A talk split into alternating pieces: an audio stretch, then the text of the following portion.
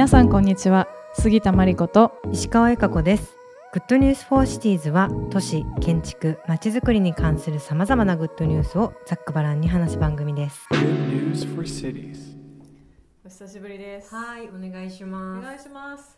あのポッドキャスト自体もねちょっと久しぶりになってしまったんですが我々もちょっとベトナムから帰ってきてもう2ヶ月ぐらい経っていろんなあの活動がこれから始まったり、えーする中で最近のあれこれを、まうん。あ、ちょっと共有がてら喋ってみるかっていうことで、今日は「最近のあれこれ」というテーマでやりたいと思います。むっちゃむっちゃオフィシャルな感じ はい。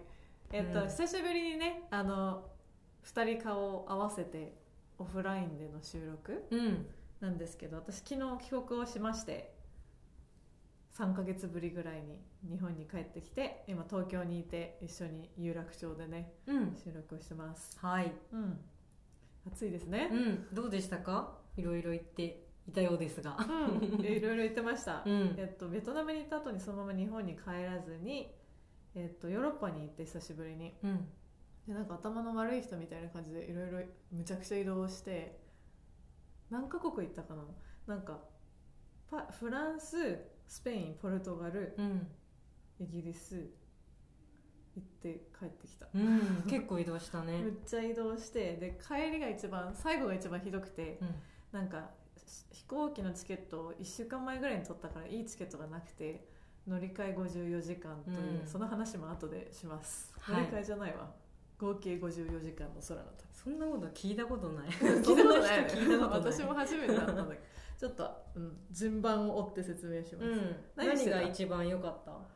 えー、一番？うん、一番？記憶に残うんったこと。記憶に残ったことたくさんあるんだけどなんだろういくつかめっちゃいろいろ展示とかも行って一番好きだったのがパリのアニマルパリっていううん展示がすごい記憶に残ってて、本当にさなんか夏だからさアートイベントとかめっちゃいろんなところでああって、うん、もうもう最最後らへんなんか感動しないぐらいなんか見まく見まくったんだけど、うん、それはすごい好きで、うん。あのパリのなんだっけアーセナル建築センターみたいな建築文化をテーマにした、あのエントランスフリーの,、あ。の美術館があっていろいろ企画展とか建築系の企画展やってるんだけどなんかパリと動物の関係性をテーマにしたうん、あの展覧会で、うん、カラスのなんか鳥の話とか、うん、キツネの話とか、うん、なんかあの具体的な動物の名前が出てきて、まあ、それをテーマにしたこう data visualization とか地マップだったりとか、うん。なんかこう過去の文献だったりとかなんかこうあのアート作品だったりとか、で結構展覧会の図録ももうがっしりとした本になってうて、ん、なんかこう動物系のコンテンツみたいなのを、あのまあ、パリもそうだけどロンドンでもそういう展示があってなんか印象的だった。うん。うん。なんかそれは背景としてどういう文脈でそういう展示が今行われているのそういうヨーロッパで。でもやっぱサステイナブルブームみたいなさ、うんなんかやっぱ地球温暖化とに伴うサステナブルとかエコとか、まあ、人間と人間以外の関係性とか、うん。人間とまあ自然との関係性みたいなのと今すごい世界中でうん。ホットなテーマだと思うんだけど、なんかその中で生まれてきた議論なんじゃないかなと私は勝手に思っていて、まあ、私たちも結構さ去年からうん。うんアニマルスケルールシティ、まあなんか人間のためだけではない都市の在り方みたいな話をしてたけどなんかそういうまあ建築とか都市計画とかやってる人もヒューマンスケールの限界に気づき始めそうだよね。てそ,、れ以外のものに目を向き始めたっていう証拠なんじゃないかなと思って見てた。うんなんかこの間知り合いが屋久島でやってるプロジェクトで、まあ、リジェネラティブ建築みたいなものが、あの国際的なデザインアワードをうん。取ってたんだけど、うん。なんかそのなんかデータが面白くて結構それが取材された記事の数とか、うん。賞をあの獲得したあの国の数みたいなので、うん。アジアがほとんどなくて、うん基本的に全部ヨーロッパ圏が、あのかなり着目してそれらを特集したりしているっていう話をしてて、うん。なんか国内外の温度差すごいんだよねみたいな話をその人としてたんだよね。うん。でそこのなんか温度感とかやっぱその社会的な注目とか、うん。うんその一般レベルでの関心度とかも、うん。随分もしかしたら温度感が違うのかもなと思って。そうだね。うん。なんかそこら辺もアジア日本頑張っていこうって。そうだね。なんかそれで言うとなんか、エコアンザイアティってことを聞いたことある、うんうん。なんかエコエコってエコでしょ、でアンザイアティってなんかこう不安とか心配みたいな意味なんだけど、なんか地球温暖化とか地球の未来について心配すぎて、うん。でちょっと鬱っぽくなっちゃったりとか、うん。それこそ子供を持たないっていう、あのうん次世代にそんなねもう地球がここれからあるかも分かんないから、うん。子供を持たないで選択肢を持つ若い人が増えたりとかなんかそういうもう鬱になるレベルでそんな心配してんの、うん。みたいな人たちが、まあ、ヨーロッパの人たちみんなめっちゃそういうの心配しがちだからあれなんだけど、なんかひしひしとなんかパーソナルレベルで感じてる人が多いなっていうのを今回気づい気づいたとかあって。うん。まあ日本も SDGs とかエコとか言ってるけどなんかう心配すぎて鬱になるレベルではないじゃない？なんかみんな、逆にでも幸せなのかもしれないけどね。どうなんだろうねそこって、なんか結構思うけどあまりにもこう明らかになりしすぎたり、うん。なんかデータで示されたりしすぎることによる怖くなっちゃうよね、うん、っていうのはあるなと思って。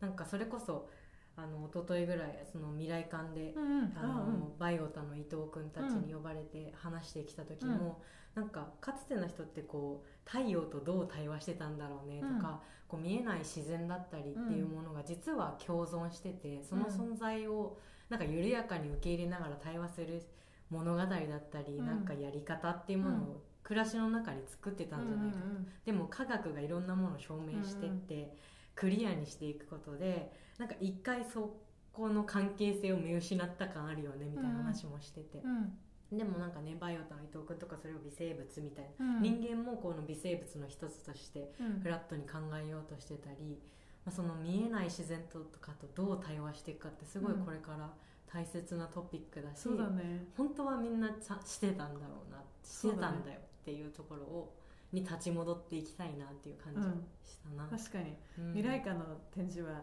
もう私まだ行けてないので、うん。すぐに行きたい。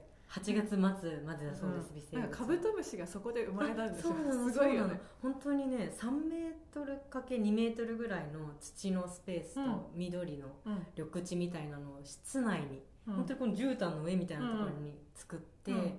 そこでそれこそなんか幼虫ができたり、どこから来たのかダンゴムシとか虫がいたりとか、うんうんでそこで生まれたカブトムシ4センチぐらいの、すごいね。結構でかい。ねうん、でもなんかねおとなしくはあった、あそう、うん。まあ、外の世界をね、うん。知らないからね。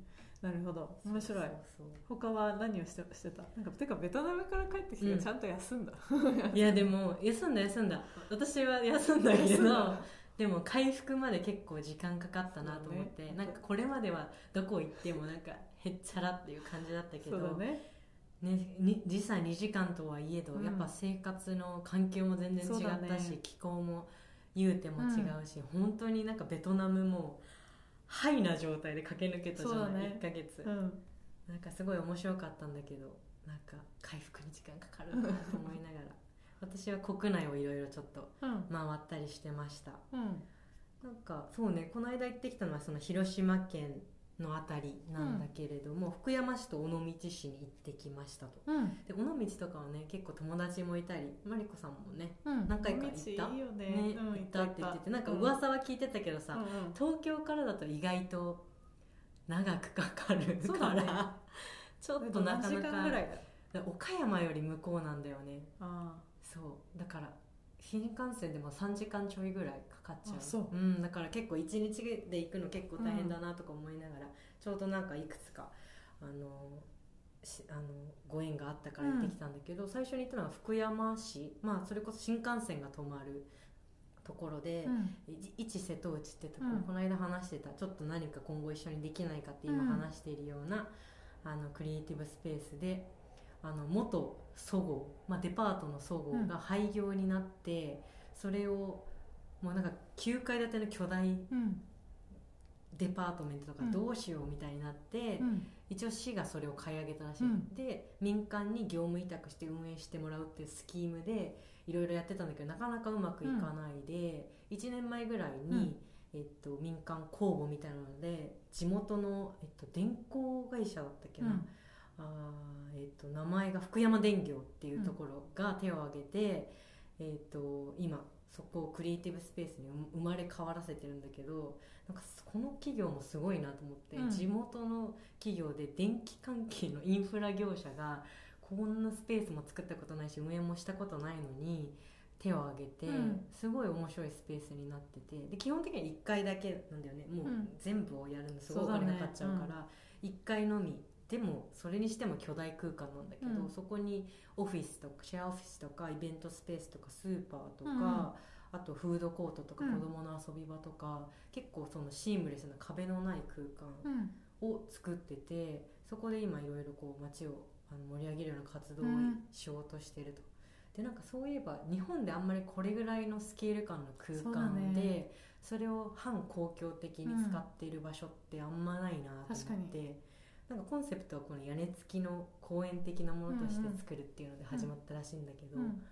なんかそれが結構体現されてて、うん。まだ1年目だけど結構面白くなんじゃないかなって。なるほどね、いいね。それ行ってみたいな、うん。なんか行政が持ってるどうしたらいいかわからない大空間ってさ、うん。京都にもいくつかあって、はいはい。元小学校とかさ。そうでねやっぱどうしてもこうあの例えば家賃というか使用料が高くなっちゃったりとかなんか民間なかなかこう、ま、マッチする民間事業が見つからないとか、なかなかねあの成功事例ってないなと思ってて、でもこの前マルセイユに行った時になんか、フリシェラベルだったかな、なんかすごい治安が悪くて貧しいエリアにあるんだけど超でかいうん。元なんかなんていうのウェアハウス？倉庫倉庫。うん。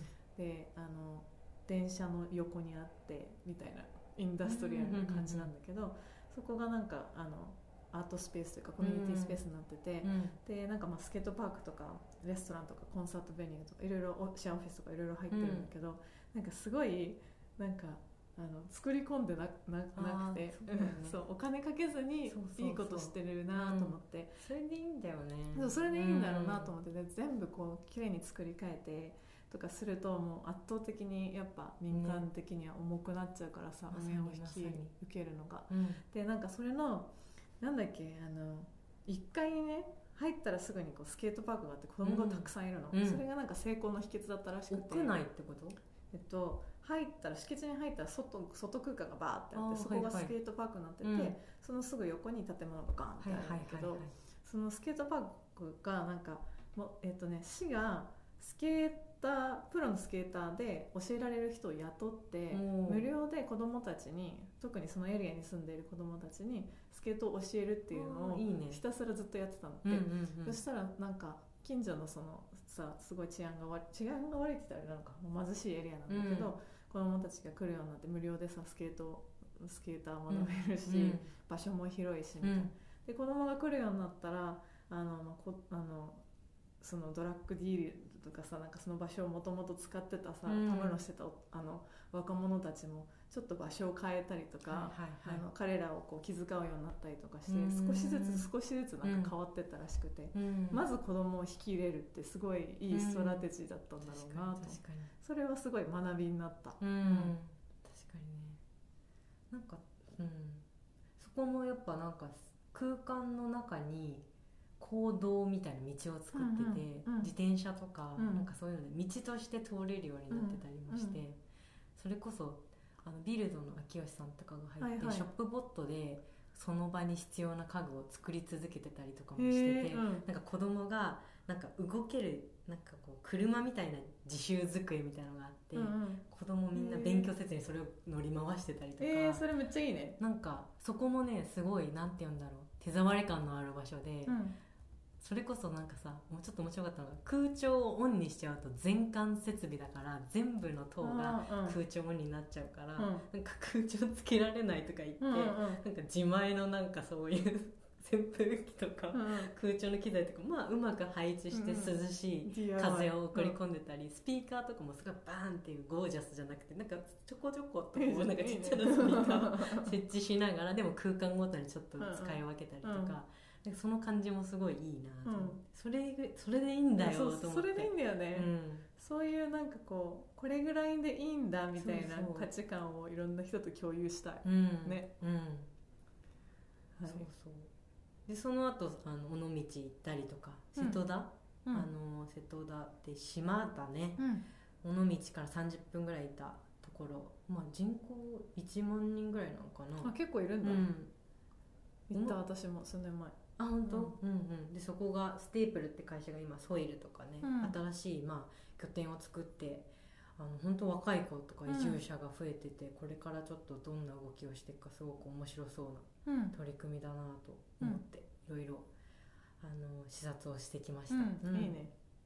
他どっか行った？あとどこだろう。山梨はちょくちょくなんか行ったりしてて、うん。それこそ、えっと、今週末も行くんだけど、うん。北斗のあたりとか結構面白いあのスペースとか人が集まってきてるなと思って、うんうん。それこそあのガスボンメタボリズムガスボンっていうあの巨大工場跡地ガスをあの改修した多目的施設、うん。アーティスト・イン・レジデンス展示スペースみたいなのでそれもやっぱ私やっぱ巨大空間好きみたいで、うんうん。その中にドーンって大きな作品とか、うん。あのが置いてあって、まあ、常設展示と企画展示みたいなのやってて、そこでいろいろあのプログラムが行われてたり結構やっぱそこがコミュニティとなっていったりするのかもなとかも思ったり。へえガスボン初めて聞いた、うん。いい名前だねなんか。そう印象に残る。そう。ガスボンメタボリズム。ねやばいよねすごいすごいじゃん名前、うん。でもああいうそれこそウェアハウス的なクリエイティブスペースやっぱたくさんあったじゃんヨーロッパとか。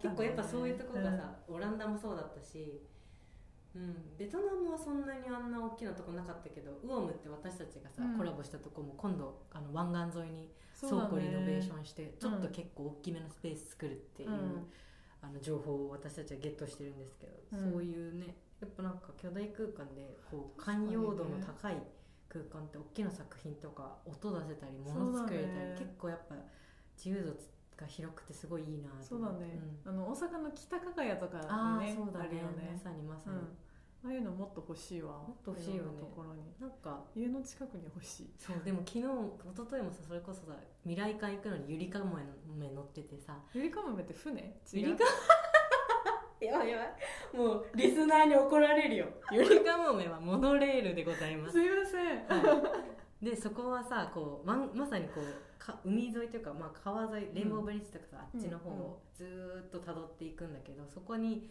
倉庫街とか運輸遊業がこう占拠してる場所をいつも通るんだけど、いつもそれを眺めながらあーこの場所がクリエイティブスペースになったら面白そうだなみたいなエリアが結構あって、うん、なんかそういうのちょっとハックしていきたいよねそうだね。ちょっと湾岸系の方ね。ぜひ。ねぜひ。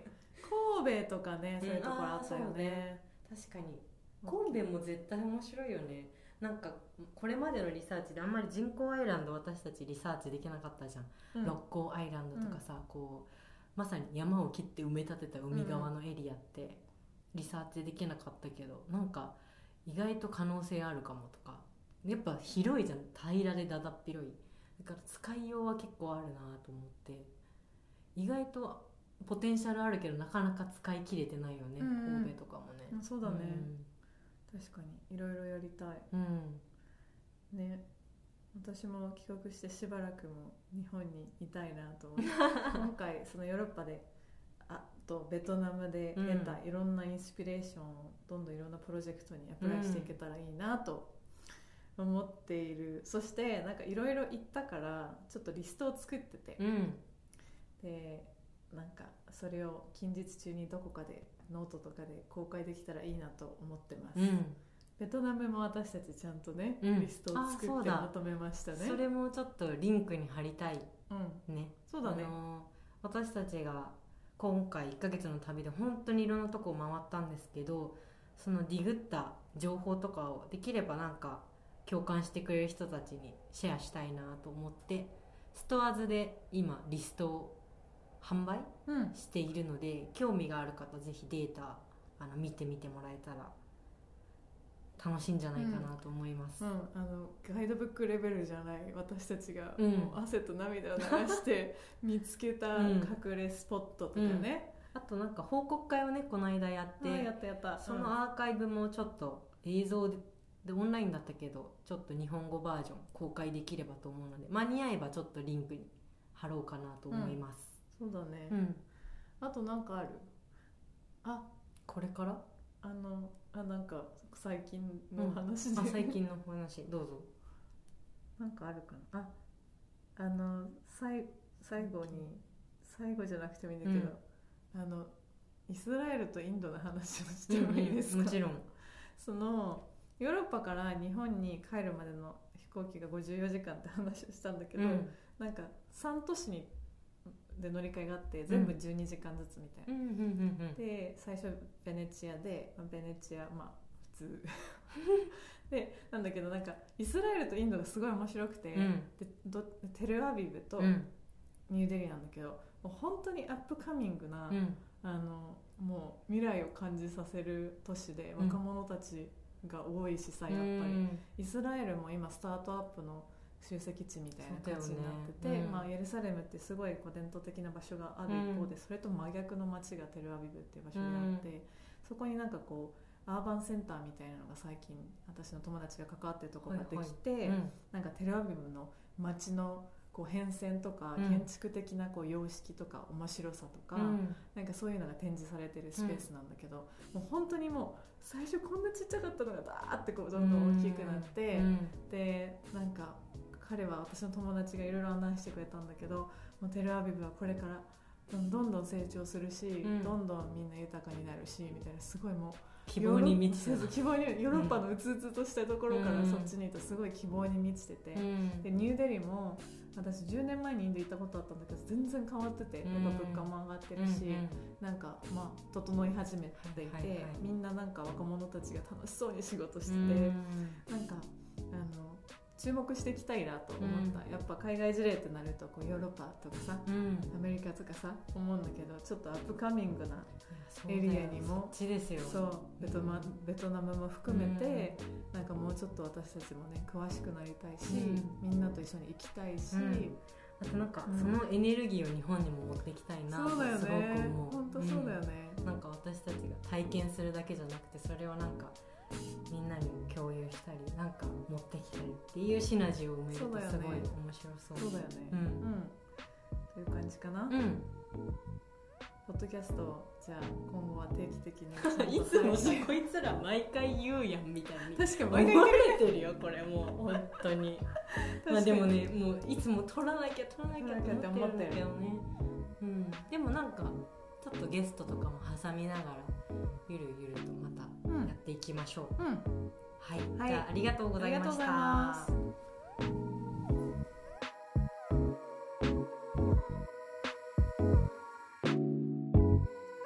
Good news for cities では毎週新しいエピソードを配信しています。次回もお楽しみに。